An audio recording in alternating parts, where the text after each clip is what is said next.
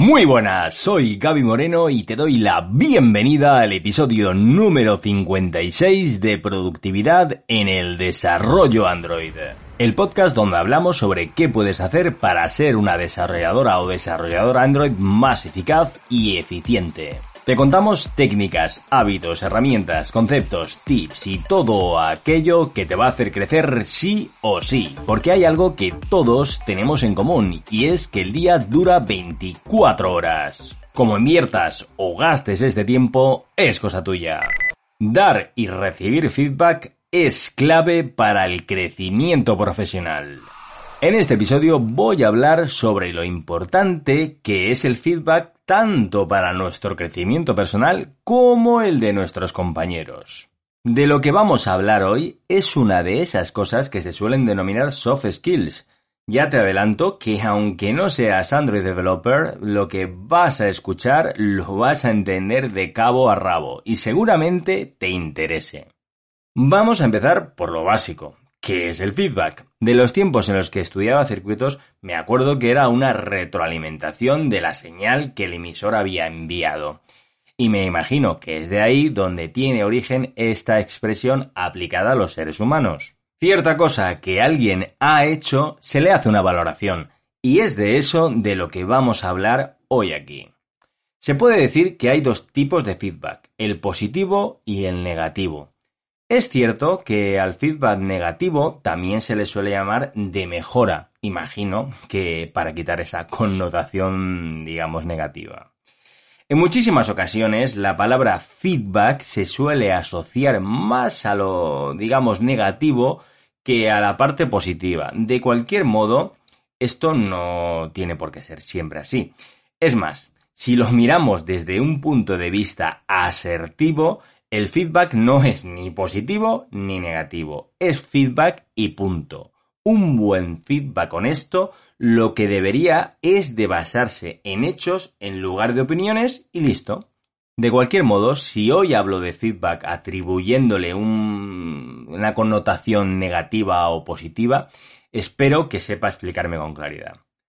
Se podría decir que el feedback positivo es algo que se ha hecho bien, y se quiere dar un refuerzo positivo y el negativo es algo que se comenta para buscar una mejora. Comentado ya un poco todo el estado del arte, hay una regla de oro que deberíamos seguir a la hora de nosotros dar feedback negativo. Da solo feedback negativo cuando te lo pidan. ¿Quieres crecer como desarrolladora o desarrollador Android? Suscríbete en iBox a Productividad en el Desarrollo Android. Es decir, es posible que la persona que tengas delante no esté por la labor de que le comente si hay algo que ha hecho que podría estar mejor o no. Esa persona no tiene por qué ser como tú y tener ganas de mejorar. O a lo mejor sí que quiere mejorar, pero no está dispuesto a salir de su zona de confort y tomar las acciones necesarias para que eso suceda. Evidentemente siempre suele estar la excepción que confirma la regla y es cuando tú tienes la certeza y la confianza suficiente con alguien que dándole feedback de mejora eh, es algo, digamos, correcto. Pero ojito con esto, que los consejos no se dan, los consejos se piden. Y en cualquier caso, un tip es empezar con algo del tipo, oye, ¿quieres que te dé feedback sobre algo que he visto? Es decir, no, no empezar de golpe y porrazo contarle la cosa, sino preguntarle si quiere o no recibir ese feedback. Desde luego, a nivel profesional, lo suyo es trabajar con equipos en los que se genere un clima de confianza y mejora en los que en lugar de ponerse a la defensiva y o contar excusas cuando se da un feedback negativo, eh, se tome pues como lo que es, un regalo. Hay otra regla no de oro sino de platino y es que el feedback positivo se da en público y el negativo en privado. Cuando alguien hace algo bien, ¿por qué no decirlo abiertamente? Dar kudos, contarlo a los cuatro vientos, vamos. Es algo que celebrar y además actuamos directamente de manera positiva a favor del ego de esa persona. Pero cuidado, si el feedback es negativo, se debería de dar en un entorno donde la otra persona se sienta segura. Es algo que se quiere mejorar, no cabe duda, pero no hace falta que se entre todo el mundo, ¿a que no?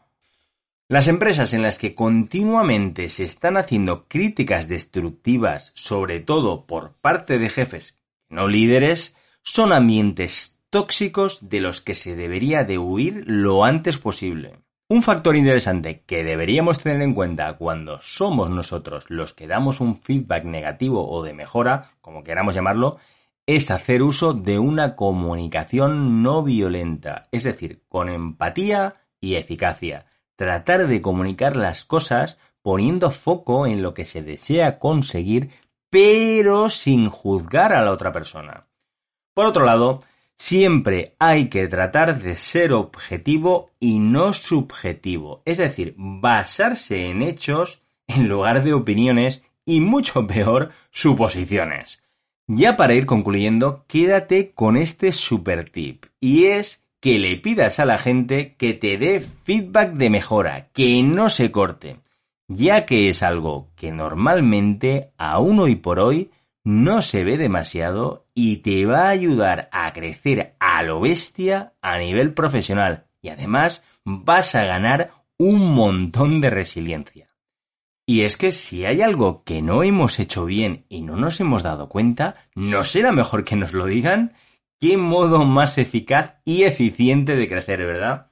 Como ideas principales, asegúrate de que cuando des un feedback negativo a alguien, esa persona se encuentre en un ambiente en el que esté segura y por el otro lado, tómate el feedback que recibas de cosas a mejorar como lo que es un regalo. Muchísimas gracias. Un placer enorme haberte acompañado durante este ratito. Escribe un comentario sobre lo que tú opinas sobre el tema de este episodio en iVoox o en mi web gabymoreno.soy. Si quieres ayudar a que el podcast llegue a más compañeras y compañeros, dale al botón de suscribirse o follow si aún no lo has hecho y, por supuesto, comparte el episodio en tus redes sociales.